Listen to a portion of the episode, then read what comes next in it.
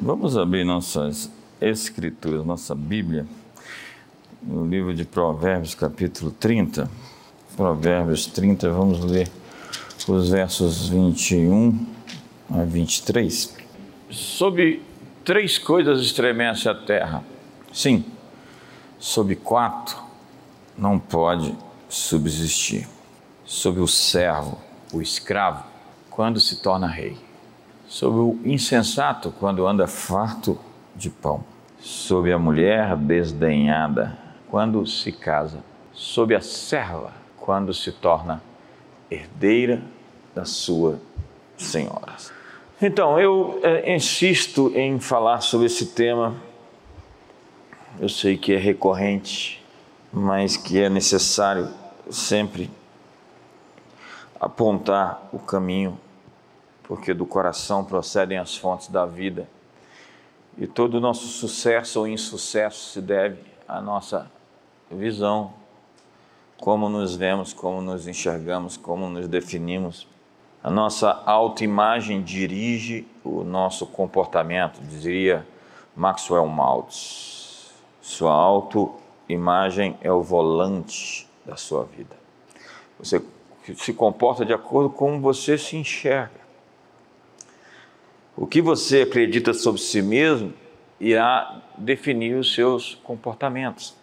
E condenação é aquilo que o diabo faz. Ele diz: você mentiu, deve ser um mentiroso. Você ficou bêbado, então é um alcoólatra. E uma vez que o diabo te convence que o seu comportamento é a sua identidade, seu comportamento vai dominar você. Convicção é um, uma atribuição do Espírito Santo. Quando você se comporta mal, a convicção diz: é muito incrível você fazer isso. Essas coisas não combinam com a sua natureza. Pare com isso. Você está agindo abaixo da sua identidade. Se você aceita o nome de mentiroso, você vai gastar sua vida tentando não ser mentiroso. Mas essa não é a sua identidade. Se alguém me chamar de Carlos, eu não vou responder. Se alguém lhe chamar de perdedor, de alcoólatra, de prostituta, é o mesmo que relegá-lo para agir fora da sua identidade. Porque o novo nascimento não é a modificação do seu comportamento, mas a transformação da sua natureza. Sois nascidos de Deus, diz João. Deus vos guarda. Não viveis na prática do pecado, o maligno não vos toca. Sois nascidos de Deus. E o que é nascido de Deus não vive na prática do erro do pecado. É um novo nascimento que nos reconfigura por dentro para manifestar um novo comportamento fruto de quem somos, de quem nos tornamos. E você simplesmente não age diferente daquilo que você acredita que você é. A Bíblia diz que nós somos a realeza de Deus, os filhos de Deus, que nós temos o DNA do Pai. Então deveríamos ser a representação dele no mundo. Esta é a verdade e ele vai te libertar, não modificar simplesmente o seu comportamento, ele modificou o eixo da sua existência lá dentro. Mas por vezes existem algumas correntes, alguns nós. Você pode ser um cavalo de raça, mas o ambiente onde você vive pode reduzir você a um pônei. Então você precisa reeditar as suas lembranças Memória é aquilo que você decide se lembrar. E há tantos presos, amarrados por lembranças. Essa coisa de não perdoar faz das pessoas miseráveis. Essas coisas, essa coisa de não liberar seu coração e ficar ainda transitando nesse caminho do fel, do absinto, da amargura. A amargura é uma coisa terrível que, como um ácido, não tem uma vasilha que possa segurar, porque ela destrói tudo. Ela é hemorragia da alma. Gente sangrando. Conhece gente sangrando? É gente ferida. E pessoas feridas se tornam pessoas más. A minha experiência é que pessoas que não se deixaram curar vão se tornando pessoas más, porque elas começam a enxergar a vida pelo viés da sua dor a sua perspectiva está conectada àquele episódio, ou aqueles episódios, aqueles muitos episódios que fazem ela filtrar tudo que vê, porque você não vê, você filtra. Sua visão é determinada pelos sentimentos que você abraçou, permitiu, aceitou como verdadeiros dentro de você. E a verdade é que nós precisamos de um padrão novo, que é fruto de quem somos, não simplesmente das coisas que nos aconteceram. Você já viu as pessoas nunca postam uma foto no Instagram, no Facebook, na rede social, com sua família naquele pior momento que elas tiveram. Nós postamos sempre os nossos melhores momentos. Você não tem um quadro em sua casa com uma foto em que você se sente deslocado, desajustado. Escolha suas memórias e escolha quem vai fazer parte delas no seu futuro. Toda grande história tem uma vítima. Toda grande história tem um vilão e um herói. Cada um de nós, muitas vezes, jogamos em uma dessas funções na vida. Qual papel você está representando nessa história? Porque há pessoas que sonharam em ser heróis e no caminho se tornaram vilões. Tudo porque não lidaram com as coisas profundas do coração. Está vivendo o Armagedon da alma, a batalha final dentro da sua própria existência, nos poços abissais da existência da anima. Sobre três coisas estremece a terra. Sim, sobre quatro não podem resistir sob o servo, o escravo, quando se torna rei. Quando um escravo começa a mandar, ele vai dominar tudo. Ele vai tentar provar sua importância. Vai tentar criar o seu estilo. Quando um escravo começa a dominar, ele vai fazer a terra tremer, porque ele é um rei por fora e um escravo por dentro. Um homem com coração de mendigo que se tornou um rei. E é Saul, o grande, maior exemplo bíblico, o clássico de um escravo com baixa autoestima que se torna rei. Você vê que tudo o que acontece à sua volta o que ele provoca é fruto da sua baixa autoestima, do seu olhar para dentro, do seu, da sua autoimagem, do seu retrato interior. Qual é o seu retrato interior? Pergunte para Deus. Eu vou oferecer um curso agora no, no meu canal lá no YouTube, reservado sobre como ouvir Deus falar. E uma das perguntas é: qual é o meu retrato interior, Jesus? Acredite, eu já vi meu retrato interior muitas vezes em sonhos. Em sonhos, eu me vi. Eu me enxerguei, eu me discerni. Por isso que sonhos apontam para você. Se alguém apareceu no seu sonho, inclusive eu, é porque existe alguma coisa que Deus quer falar sobre você e colocou a minha imagem lá para reforçar aquilo.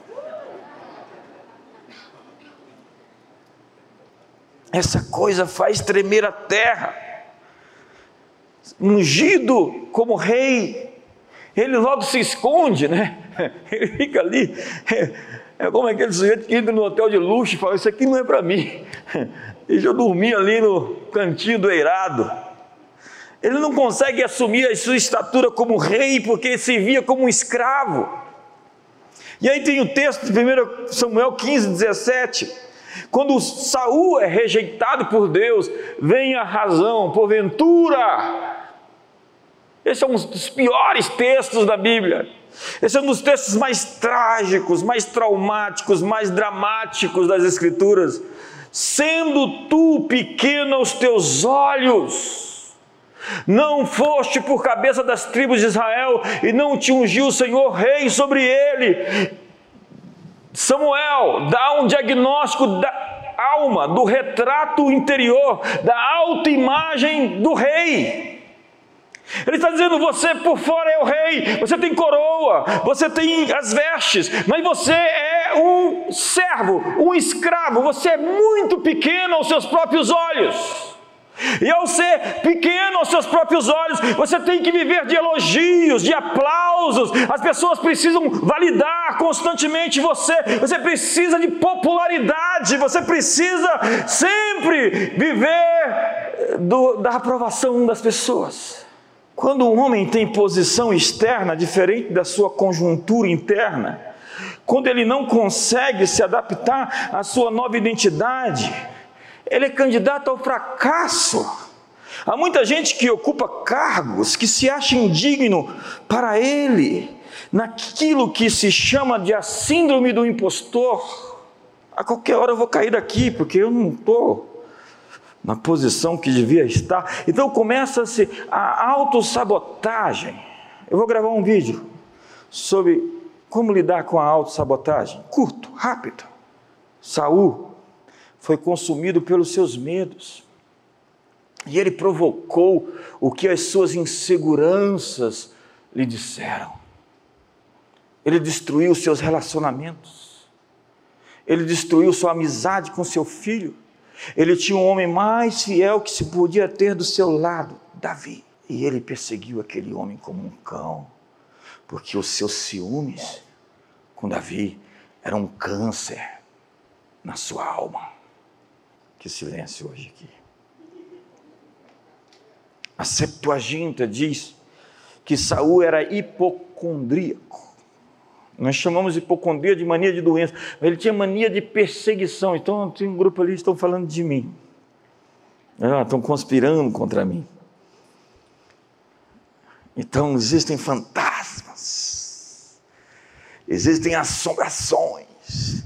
Existem pães, rodelas de pão de cevada girando no meio do arraial porque tem coisas guardadas, coisas ocultas, não resolvidas, coisas nas sombras.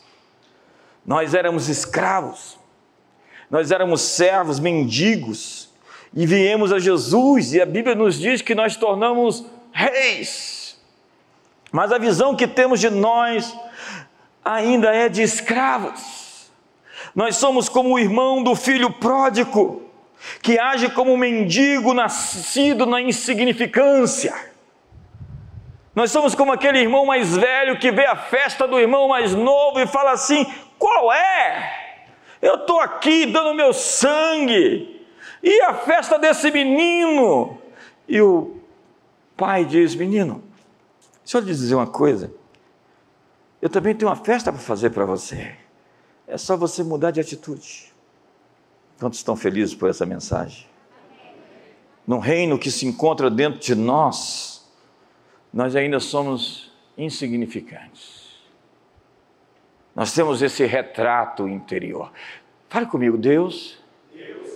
Não, todos vocês digam, Deus. Deus. Mostra-me. Mostra meu retrato interior. Meu retrato interior. Há 30 anos atrás eu vi meu retrato interior e não gostei. Tempos depois eu vi, eu falei, uh, uh, uh, uh, está acontecendo.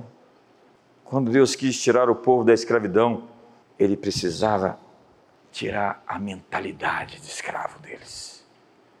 Então, para libertar o povo, ele chamou alguém com outra mentalidade. Um menino que não nasceu entre os escravos, ou melhor, nasceu, mas não foi criado como escravo. O nome dele? Moshe.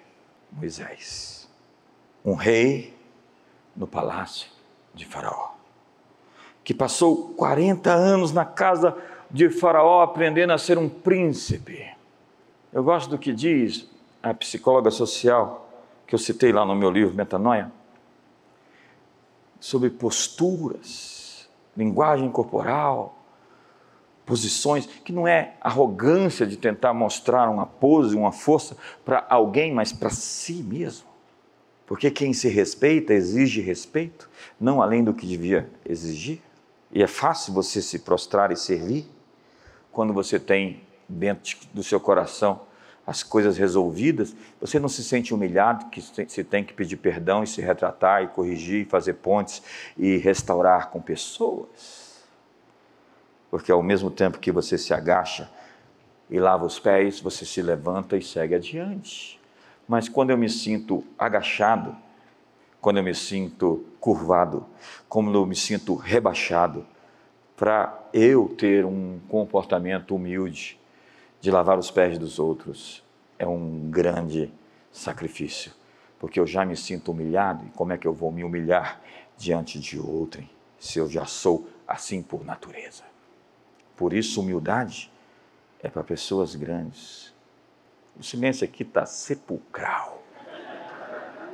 Você sabe por quê? Porque nós estamos enterrando hoje aqui o velho homem, a velha natureza, a vítima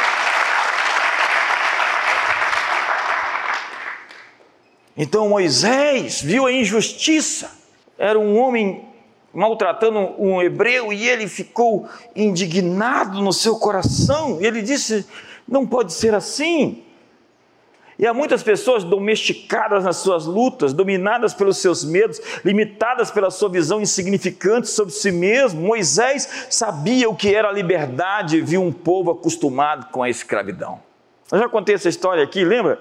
Aquela história do prefeito que tirou o povo da favela, colocou eles num bairro novo, com prédios e depois voltou, dias depois, eles arrancaram ah, os vasos sanitários, arrancaram as pias, destruíram tudo. E aí entrevistaram o prefeito ele disse: Olha, é difícil tirar o povo da favela, mas mais difícil é tirar a favela de dentro do povo. Tem gente favelado no coração miserável. Ele está se esforçando para pensar quando vou pedir dinheiro emprestado para poder sobreviver na próxima estação. Quem vai me ajudar? Não, você é um príncipe. Quem eu vou ajudar? Quem eu vou apoiar? Quem eu vou empoderar? Quem será a próxima pessoa que Deus vai me dar a graça de ajudar? Eu sinto que coisas estão quebrando aqui hoje dentro. Eu sinto que estruturas estão rachando. Eu tenho uma visão clara de estruturas velhas, obsoletas, arcaicas, estão sendo rompidas hoje. Se Moisés tivesse o coração de escravo e não de rei, ele teria desistido a primeira vez que foi rejeitado. Ele não se sentiu rejeitado porque ouviu um não, e ele voltou lá, e ouviu outro não, e ele voltou lá, e ouviu outro não, e ele voltou lá, ouviu outro não, e ele ouviu dez nãos. Ele falou: Faraó, você está dizendo não a pessoa errada, porque eu sou brasileiro, eu não desisto nunca.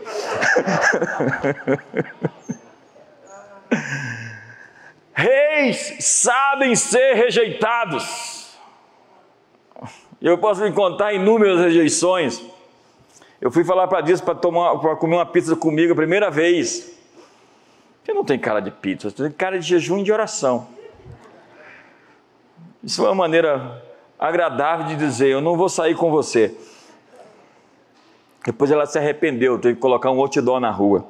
Então é hora de deixar o coração de escravos e assumir sua identidade como príncipe. Porque quando mendigos se tornam reis, a terra estremece.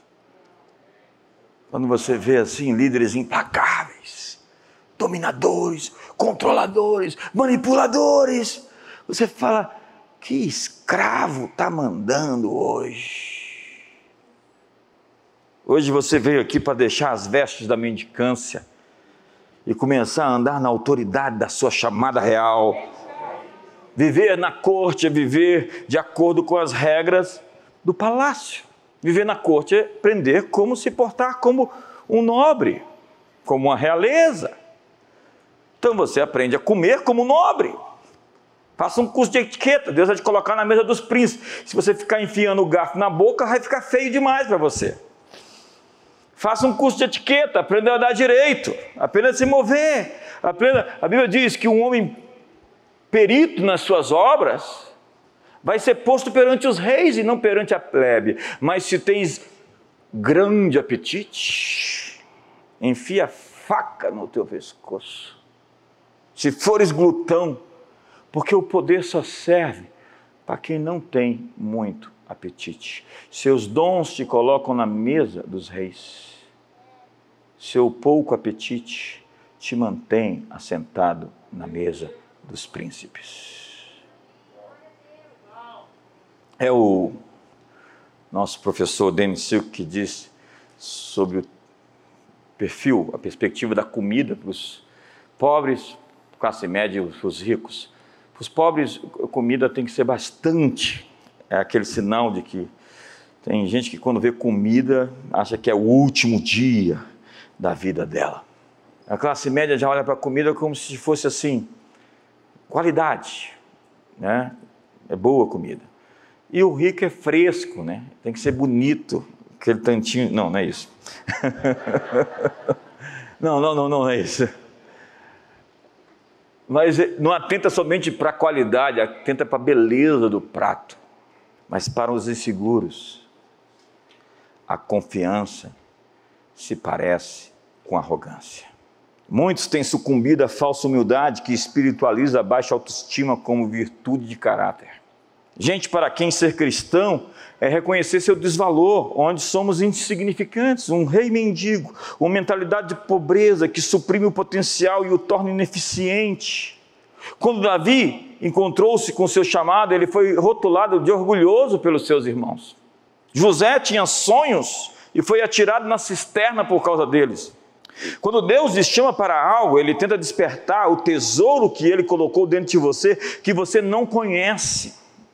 Isso é o significado de savabona, a expressão lá da autora de agilidade emocional, Susan David, que significa quando, quando eu te vejo, quando você me vê, eu desperto em você algo que você não viu sobre si mesmo. Eu acordo em você uma identidade que você não sabia que tinha. Savabona significa ao te te dou existência. Eu dou existência a um você que você não sabia antes de me conhecer. Isso é o papel da liderança. Isso é o papel do ministério profético, é a ativação das coisas que estão dormentes, que estão dormindo, que estão desacordadas, que estão ali presentes, mas estão sob a superfície. Então, Gideão, você é um poderoso guerreiro, ainda que não saiba. Abraão, você é um pai de muitas nações. Paulo, você é um apóstolo para os gentios. Então eu tiro um retrato de Paulo e alguém chega lá e fala: sabe aquele perseguidor que está perseguindo? Ele será um apóstolo, o maior de todos os apóstolos, porque ele já disse, né? Pela graça de Deus, eu trabalhei muito mais do que todos os outros apóstolos, mas não eu, mas a graça de Deus em mim. E é isso que ele dá testemunho de si mesmo. Mas se você pega a fotografia dele, antes de Damasco, você fala: é impossível. Esse é o maior perseguidor que se torna o maior promotor da fé. Davi, você é um matador de gigantes, ainda que tenha uma aparência afeiçoada, bem aparentada. Jeremias, você parece uma criança, mas antes de você nascer, eu te fiz um profeta para as nações. Deus viu em você o que você ainda não pôde ver. E há coisas em você que você ainda não viu. Nós precisamos encontrar o tesouro que Deus tem escondido na vida de cada pessoa que Ele criou, porque por um modo assombrosamente maravilhoso me formaste e entretecido como que nas profundezas das, da terra as tuas obras são admiráveis. As tuas mãos me fizeram e me deram forma de Jó. Então, quando você pega um quadro e você diz ah, aquele quadro é belo, você está elogiando o artista que o pintou. Deus pintou belos, extraordinários quadros e os chamou de seres humanos. Nós somos feitura sua, diz a palavra. A palavra feitura é uma obra de arte, poesia, poema. E quando nós criticamos a obra de arte, nós estamos criticando o seu autor.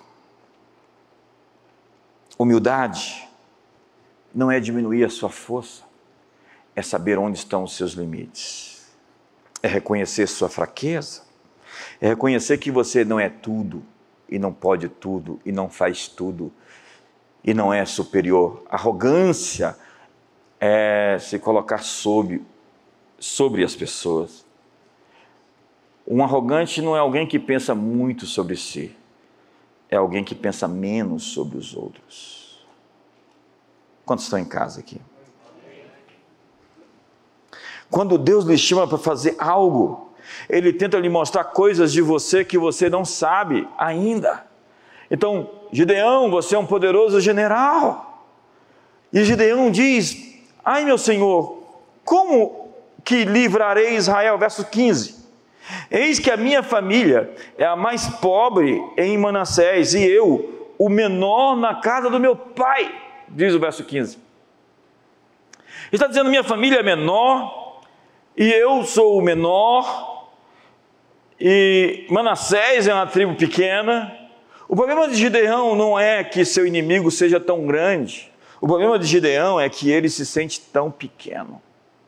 E Deus responde no verso 16: Tornou-lhe o Senhor, já que estou contigo, ferirás os midianitas como se fosse um só homem.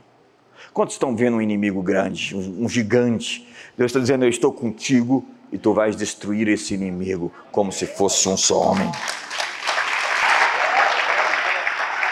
O que acontece com Gideão? Ele entra na sua identidade.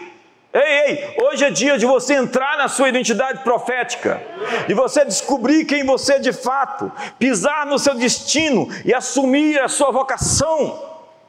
Então, diz a Bíblia que Saul se achava o menor, o menor. Vamos lá no capítulo 9, verso 1 e 2. Havia um homem de Benjamim cujo nome era Quis, filho de Abiel, filho de Zeor filho de Becorate, filho de Afias, benjamita, homem de bem. Tinha ele um filho cujo nome era Saul, moço tão belo, e entre os filhos de Israel não havia outro mais belo do que ele, desde os ombros para cima se sobressaía de todos. Benjamim era menor das tribos de Israel, e a casa do seu pai era a menor das famílias de Benjamim. E Saul cresceu nesse ambiente reduzido. Então, se a gente quiser descobrir por que, que nós pensamos como pensamos, nós temos que fazer um sozo e voltar para a nossa infância. Nossos problemas moram lá. Boa parte de todo o nosso comportamento tem a ver com a maneira como fomos programados, amados ou rejeitados, afirmados ou engessados. E a lógica do diabo é: fere o menino e ele nunca se tornará um homem. Gente adulto com comportamento infantil, velhos que fazem birra, gente que não consegue resolver seus problemas olhando nos olhos. Saul encontrou a cultura profética e foi transformado em outro homem, diz a Bíblia. Ele foi transformado num homem que ele foi criado para ser, mas ele foi destruído pelo seu sentimento de inferioridade, pelo seu complexo de vira-lata. A baixa autoestima do rei fez com que seu coração de escravo destruísse seu governo. Saul se perdeu na lama da auto-insignificância. Olhe para mim, pense em qualquer ditador. Ele é simplesmente uma criança ferida. Todo ditador, todo déspota, todo tirano, na verdade, é um ser bem pequenininho. É aquele desenho do sujeito que opera uma máquina um robô, e quando ele sai de dentro do robô, da central de comando de controle, sai um minúsculo ser que fazia um grande barulho. Sobre Lúcifer, a Bíblia diz lá em Isaías 14: Muitos vão se espantar e dizer: É este o homem que fazia tremer as nações? Você deve ter visto o, o, a imagem final de Pol Pot, do Quimé Vermelho, que matou um terço da população do seu país. Nos seus últimos dias, acabado, destruído. Um déspota, um pobre coitado, que se via como um insignificante e destruiu tanto, porque não tinha autoestima. Pessoas com essa autoimagem, esse autorretrato muito pequeno de si, têm que tentar provar para todo mundo que é importante. E ao tentar provar que é importante, o caos está estabelecido. Quantos me entendem aqui hoje? A expressão complexo de vira-lata surge com Nelson Rodrigues, que fez muitos artigos interessantes, mas ele disse: por complexo de vira-lata entende-se a inferioridade em que o brasileiro se coloca voluntariamente em face ao resto do mundo. Ainda diz ele: o brasileiro é um narciso às avessas, que cospe na própria imagem. Eis a verdade: não encontramos pretextos pessoais ou históricos para a autoestima. Ele está falando exatamente um dia depois que o Brasil perdeu a Copa de 1950. Ele disse que o Brasil perdeu a Copa em pleno Maracanã porque os jogadores brasileiros foram intimidados pelas botinas, pelos chutes, pelos pontapés dos uruguaios. Eles perderam a partida porque os uruguaios apelaram. E ao invés de se manter numa posição de avanço, eles ficaram intimidados pela violência e a força dos uruguaios. E daí ele vai falar: nós perdemos porque nos vimos pequenos. E quando nos vimos pequenos, nós ficamos pequenos. Isaías, no entanto, diz que nós fomos criados para o louvor da glória de Deus. É o Salmo número 8 que diz que é o homem que o estimes, o filho do homem que o visites, fizeste por um pouco menor do que Deus. Se você pegar a antropologia bíblica, ela é a que mais exalta o homem, não como um Deus, mas como um filho de Deus, como um ser com glória e honra. Quando nós pegamos a nossa antropologia, a nossa teologia de muitos sistemas é, tradicionais, eu fui ouvir um, um, um pregador é, falando sobre a dignidade do homem. Ele terminou de pregar e eu fiquei arrasado, me sentindo uma barata rastejante. Eu falei, ele foi falar da dignidade humana e acabou com todos nós, porque a mensagem dele é a depravação total. A mensagem dele é que todos pecaram e carecem da glória de Deus, carecem da glória de Deus, mas em Cristo nós recebemos a glória de Deus, em Cristo nós recebemos o perdão dos pecados, em Cristo nós fomos feitos novas criaturas, em Cristo nós fomos feitos reis, em, em Cristo nós somos embaixadores em nome dele, em Cristo nós somos o suprassumo de Deus. Eu falei no último domingo aqui sobre a, a, visão heliocêntrica, a ideia de que a Terra girava em torno do Sol, ou o Sol girava em torno da Terra. Quando os iluministas pegaram isso e falaram que Galileu Galileu foi torturado, não foi, ele morou na principal mansão que existia na sua época, estava realmente em cárcere privado, dentro da sua casa, dentro daquela casa, daquela mansão, e teve que prestar contas à Inquisição sobre suas doutrinas. Mas a grande discussão era mais do que se a Terra girava em torno do Sol ou se o Sol girava em torno da Terra. Era se o homem realmente tinha um grande papel importante nesse grande e vasto universo. Se realmente esse planeta posto aqui tinha alguma importância em toda a perspectiva macrocósmica, porque estava tentando se anular a importância do ser chamado humano. Porque em qualquer sistema de crença, em qualquer filosofia, é a fé cristã que exaltou o homem feito à imagem de Deus. E Deus se tornou um de nós. Então o homem não é qualquer coisa. A dignidade do homem se tornou na pintura do texto que diz: faça ao teu próximo aquilo que quisesse, que você queria que fosse feito com você. Não faça ao teu próximo aquilo que você não gostaria que fosse feito com você. Ama o teu próximo como a ti mesmo. Então, o cristianismo inventa a tal da filantropia. Filos antropos, amor pelos homens, o cuidado.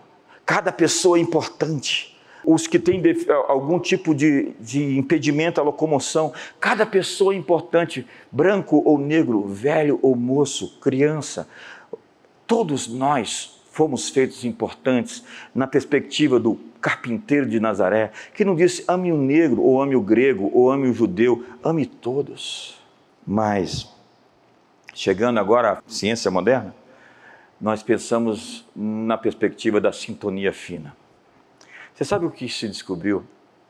Que nós vivemos num universo antrópico e que todo esse elaborado de coisas fora desse planeta, da maneira como existe, foi feito de uma maneira a permitir que a vida existisse aqui dentro desse planeta chamado Terra.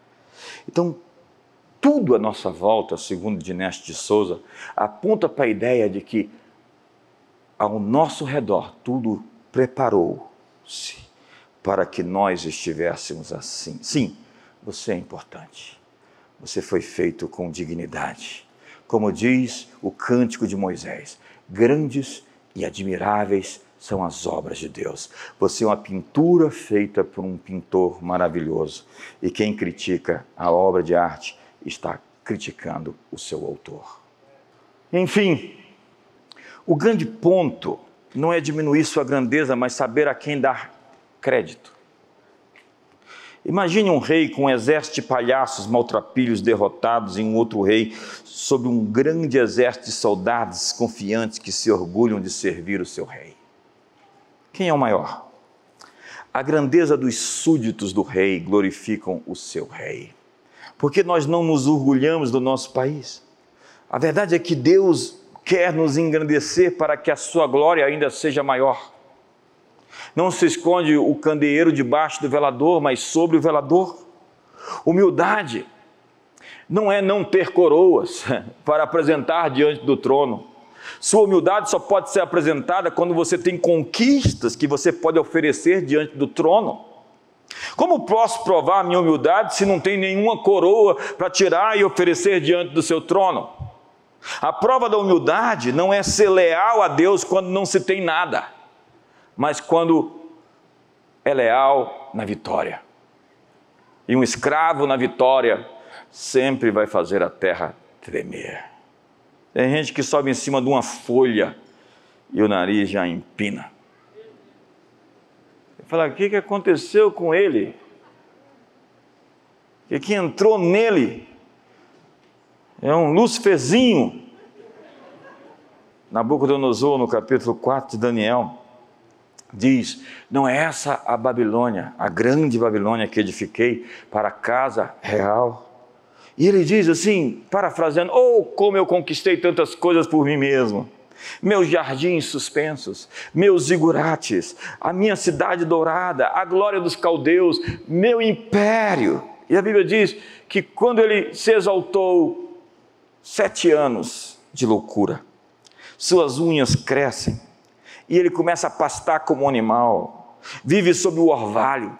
E quando Deus o restaura depois de sete tempos, ele volta e diz: Mas ao fim daqueles dias eu, Nabucodonosor, levantei os olhos ao céu, tornei-me a ver o entendimento. E eu bendisse o Altíssimo, e louvei e glorifiquei ao que vive para sempre, cujo domínio é sempre eterno e cujo reino é de geração em geração. Todos os moradores da terra são por ele reputados em nada, e segundo a sua vontade, ele opera com o exército dos céus e os moradores da terra. Não há quem lhe possa deter a mão, nem lhe dizer: Que fazes?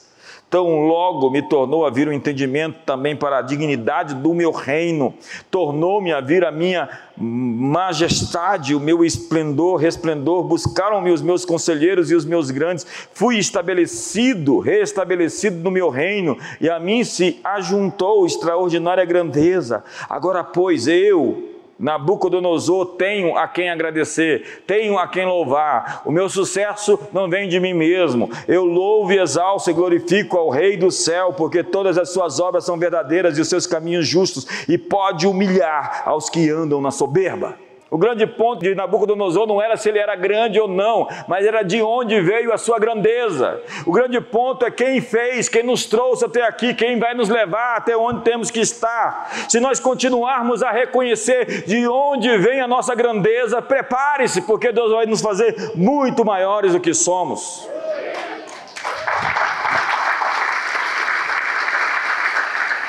Ele diz: Veja a glória do meu reino.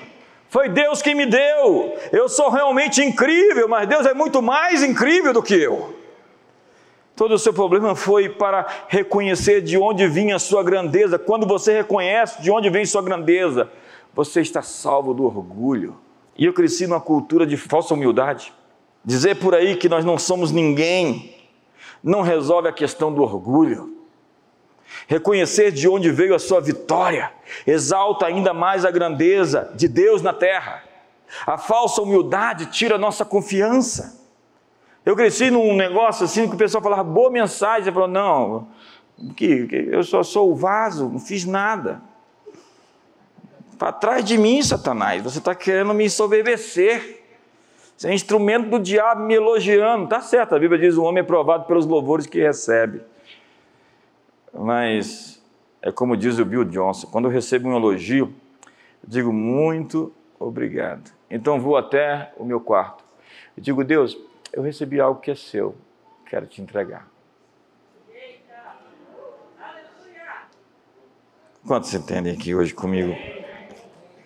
Humildade não é fraqueza, mas é força contida. Quando sabemos que podemos nos assentar nos lugares mais altos, e nós não nos sentamos nos lugares mais altos, mas sentamos mais atrás, nós provamos, de fato, que somos humildes. Agora, se nós só podemos nos sentar mais atrás e tomamos os assentos mais baixos, mais atrás, nós não podemos chamar isso de humildade. Satanás tem nos paralisado com uma teologia escravizante de falsa humildade. Nós somos comissionados para ter uma cultura profética que ativa pessoas,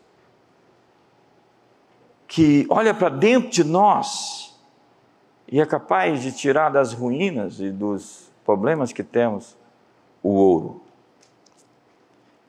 Mas a religião rebaixa o nosso valor ao invés de afirmá-lo. Nosso chamado é chamar para fora a grandeza escondida das pessoas. É lidar com seus complexos de vira-lata. É falar com o tesouro que está dentro delas. Jeremias, Senhor, eu sou um menino. Deus está sabendo algo sobre Jeremias que Jeremias não sabe. Eu sou um gago. Como eu vou falar para Faraó? É incrível que Atos dos Apóstolos diz que Moisés era um homem valoroso, eloquente em palavras e em ações. O gago abriu a boca e falou. Falou eloquentemente, poderosamente. Você não sabe até onde você pode ir até que você abra as suas asas. Mas nós precisamos lidar com as raízes da mentalidade de escravidão. Nós fomos assim programados, dizia o Dr. Miles, né, no seu grande livro Em Busca da Liberdade. Nossa cultura rejeitou nossas crianças e fez pensar que elas eram incômodas. Quem sabe na sua concepção você já foi rejeitado? Pode ter ouvido: esse menino veio agora atrapalhar a minha vida. Daí você tem um sentimento de ser indesejado, está sempre incomodando. Tem gente que já chega para mim e fala assim: Eu não quero te incomodar, não quero te incomodar. Eu falo, isso está mandando uma mensagem para mim. Você só de aparecer já acha que está me incomodando? Seja bem-vindo. Vamos celebrar você. Quando alguém se rejeita, faz todo mundo o rejeitar. Manda uma mensagem: não me aceite, porque eu não me aceito. Não me ame, porque eu não me amo. A propósito, você está muito apaixonado por mim. Eu vou criar um caso com você para você se afastar de mim, porque você não pode descobrir quem eu sou. Então, tem gente que é penetra na sua própria festa de aniversário. Eu vou terminar dizendo. Está melhorando agora. Estou ficando empolgado para pregar até mais um pouco. Há dois tipos de memórias: a memória implícita e a memória explícita. A memória explícita é a recordação de fatos, detalhes, episódios e circunstâncias da vida. Você tem a fotografia, você tem a imagem. Mas existe a memória implícita, ou a memória emocional. Você não tem uma imagem, você tem um sentimento, uma emoção. A memória emocional fica enraizada no cérebro, naquilo que nós chamamos de hipocampo, a principal sede da memória, que só começa a se desenvolver em um bebê depois de um ano e meio de vida. É por isso que você não vai lembrar nada objetivamente com fatos antes disso. Nesse período, tudo o que você se lembra são sentimentos subjetivos, interpretações do que viu, ouviu e sentiu. E há pessoas que não se sentem amadas e vivem em débito emocional. Veja esse conceito: débito emocional. Tem gente que sempre está prometendo coisas para os outros porque sempre está devendo às outras pessoas. O silêncio voltou. Então, gente que se sempre, sente sempre inadequada, imprópria, desqualificada, não importa o que façam, tem uma voz demandante que diz você não é importante, ninguém se importa com você, ninguém dá a mínima sobre o que você pensa. Tem gente que se sente invisível, gente que experimentou o abandono, o abuso, que faz de tudo simplesmente para sobreviver. Há mesmo quem tente colocar todos os outros para baixo para se sentir melhor sobre si mesmo. Todas essas piadas autodepreciativas, todas essas tentativas de fazer as pessoas menores do que são, é fruto de uma alma de um escravo. Afinal, ao elevá-lo, a pergunta, pergunta, eu, eu, tenho um questionário sobre isso, mas ele é incrível. Você podia passar aqui um bom tempo falando sobre isso. Quando pessoas são elogiadas na sua frente, como você se sente? Você é capaz também de celebrá-las? Se você não é capaz de celebrar os outros, que estão sendo comemorados, isso é um grande sinal que você ainda tem um nó na sua alma de escravo. Afinal, destruir a autoestima de outras pessoas o ajuda a se sentir melhor sobre si mesmo. Então, existe muita dor presa no coração de algumas pessoas que são manifestas mediante comportamentos hostis, padrões de comportamento projetados para se proteger. Gente que vive se protegendo com um sentimento de dívida, elas têm que viver pagando. Então temos que dar para nos sentir melhores. Mas damos porque nos sentimos em dívida e não como uma forma de generosidade. Damos por um desconforto na alma. Tramontina, corte seco, fique de pé. Pense agora do que te leva a ser e fazer as coisas que você faz, os comportamentos que você tem. Feche seus olhos. Dê um mergulho para dentro de você. Você consegue fechar seus olhos. O que, o que te faz ser tão agressivo? Você sempre parece que tem alguém te acusando e vai para cima, engrossa a voz e vai para a briga. Por que você é tão violento assim? Tão destemperado? O que aconteceu na sua infância? Que te faz ser desse jeito? Por que você é tão inseguro de suprimento e você fica tão com medo de perder tudo? Qual foi o momento da sua vida que te marcou que você achou que ia ficar reduzido, limitado, impedido, empobrecido? Senhor, hoje eu quero orar para que todos esses monstros saiam à superfície. Nós queremos provocar, Senhor, essas emoções para que elas acordem, sejam despertadas e tragam à tona o que precisa ser resolvido dentro de nós, cada um de nós, inclusive eu.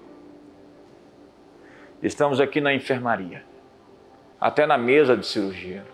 Chega de viver uma vida miserável de escravos, tentando provar nosso valor próprio, tentando afirmar nossas posições, tentando parecer importantes. Chega de viver no poço, na lamúria, na amargura de sentimentos destrutivos, de, de lembranças sobre outros que carregamos memórias afetivas, memórias da rejeição que sofremos, do abandono. Sim, Senhor, nós queremos ser curados, renovados, transformados. Nós queremos ser hoje redimidos, limpos. Desfaz esses nós que prendem nossa verdadeira natureza. A verdade de quem somos e não do que tentamos parecer. Porque somos tão especiais quando parecemos como de fato somos e não com a tentativa de impressionar. Não, não estamos aqui para impressionar. Estamos aqui para lidar com nós, conosco. Olhar nos nossos próprios olhos, na frente do espelho e celebrar a nossa existência como pessoas únicas, singulares, especiais, criadas pelas tuas mãos, pelos teus dedos.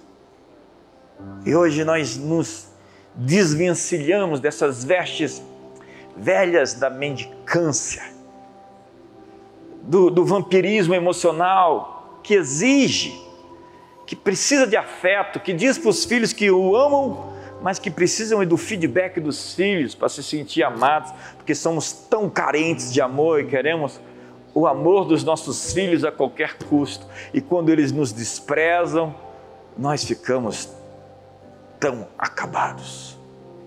Não, nosso amor é sacrificial. É aquele que se doa, que se dá, que se entrega. É aquele que se rende. É aquele amor sem motivos sem condições. Amor incondicional. Então você está aqui nessa casa e eu quero te dizer: você é amado sem condições, sem motivos. Você é amado. Ei, sinta-se amado. Somos imperfeitos, limitados, é verdade. Mas amamos e somos amados por um Pai ilimitado, o Pai das luzes, onde não há sombra nem variação de mudança. Sinta-se amado hoje. Sinta-se aceito. Sinta-se recebido. Sinta-se aprovado. Receba esse tapinha nas costas hoje, dizendo: Você é o meu filho, em quem tenho o meu prazer. Sim, eu tenho o meu prazer em você. Você foi aceito, você foi aprovado você foi comprado, você foi redimido, você foi liberto, você é salvo. E hoje eu desfaço as tuas transgressões e dos teus pecados eu não me lembro.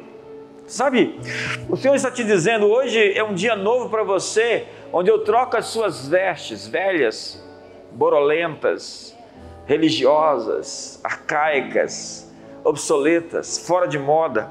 Eu estou te dando um novo traje eu estou te dando uma nova capa, um novo manto. Eu estou te enchendo com graça, com favor. E simplesmente o que você tem que fazer não é se esforçar, diz o Senhor. O que você tem que fazer hoje é se render, se entregar, é mergulhar, é abraçar, é amar e ser amado, porque o amor de Deus é derramado nos nossos corações pelo Espírito Santo. Hoje, simplesmente olhe para Ele e olhe para dentro de você. Há coisas mexendo no seu interior. Deus está provocando mudanças dentro de você. E quando essas coisas mudam dentro de nós, as coisas vão mudar fora de nós. Essa é a boa notícia. Seu coração está sendo liberto. Eu vejo hoje os demônios baterem em retirada e é sem escândalo. Eu vejo hoje os nós se desfazendo e é sem barulho. Os grilhões estão caindo, sim, a sua alma foi redimida. Você é amado. Você é amada do Pai, você é querida, benquista, você é aceita. Você pode ter sido rejeitada pelo seu marido, pelos seus filhos, você pode ter sido rejeitado por pessoas, quem sabe você foi desprezado e tanta gente te abandonou no momento em que você mais precisava. Mas o Senhor nunca te deixou, jamais te desamparou. Ele está com você todos os dias. No seu levantar, no seu andar, no seu sair, no seu caminhar, no seu deitar outra vez, e as palavras não te chegaram à língua e ele já conhece todas. E se você se lança no abismo, ele vai visitar você nas asas da alvorada, nos confins dos mais Sim, por um amor eterno eu te amei. E com benignidade eu te atraí, eu te atraí. Eu te trouxe até aqui. Eu vou te levar até o fim. Ei, eu preservei a sua vida. Eu te salvei tantas as vezes que os laços se formaram para te pegar e acabar, destruir, encerrar a sua vida. Mas eu te mantive, porque meus planos sobre você não acabaram, não terminaram. Eu tenho algo mais. Eu tenho um novo capítulo. Eu tenho mais uma história para contar ao mundo através da sua vida. Sua vida vai contar uma história. Eu sou o escritor que vou usar sua vida como um testemunho poderoso para esta geração. Aceite-se, abrace-se, cuide bem de você mesmo. Desfrute da sua companhia. Celebre-se. Levante-se. Fique de pé. Mova-se em direção ao seu sonho. Creia. Tudo é possível. Levante as suas mãos. A psicologia moderna foi inventada por Agostinho. A ideia de que, na verdade, existe um médico e eu sou o paciente. E eu estou no divã. E quem está me aconselhando e ministrando a mim é o Criador que me fez. E Ele sabe onde eu fui lesado, onde eu fui ferido, onde fui machucado. E está buscando, procurando me levar ao caminho da cura, do perdão, da restauração das memórias subjetivas explícitas e implícitas. Emoções que você tem e nunca imaginou por que se sente assim. Porque você ainda era um bebê. E só Ele pode alcançar você naquele ponto. Quando você foi abusado, ferido, machucado. Mas Ele pode. E as profundezas abissais da sua alma e desfazer esses pontos de prisão, essas fortificações,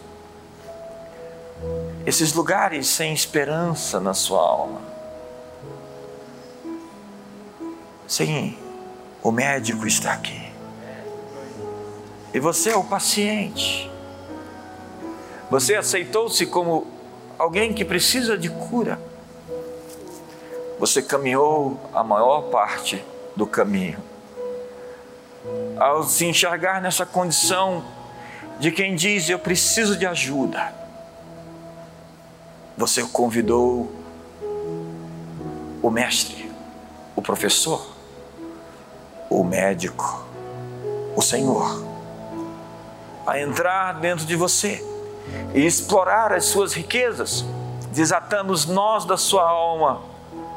E você está num processo de cura Serão semanas incríveis. Serão tempos extraordinários, onde o seu potencial vai despertar e a verdadeira beleza do seu ser será vista. Porque Deus não faz nada para te envergonhar. Ele não faz isso para expor você nunca. Ele está aqui em parceria para lhe levar ao melhor caminho a vereda antiga, aos caminhos da justiça, onde o seu cálice transborda, onde ele prepara uma mesa para você na presença dos seus inimigos, onde bondade e misericórdia te seguem todos os dias da sua vida. Sim, Ele é o bom pastor. E Ele refrigera a sua alma ele cura as suas feridas, as suas dores, resgata as suas lembranças e te põe como um modelo. Alguém que vai ensinar a outros a viver a libertação, porque foi escravo um dia. Alguém que vai usar a sua história como um testemunho para ensinar tantos outros que viveram as mesmas coisas. Receba hoje essa incisão para tirar esse malefício da alma. Receba hoje essa costura sobre essa ferida, essa lembrança que ainda dói. Se dói, é porque não foi curado. Você vai se lembrar, mas não vai doer mais. Libere o perdão. Libere pessoas hoje. Saia do caminho, da geografia da ofensa. Deixe essa amargura vazar e ir embora. E isso tudo se tornará somente uma cicatriz em que você poderá dizer: carrego as marcas, mas fui sarado.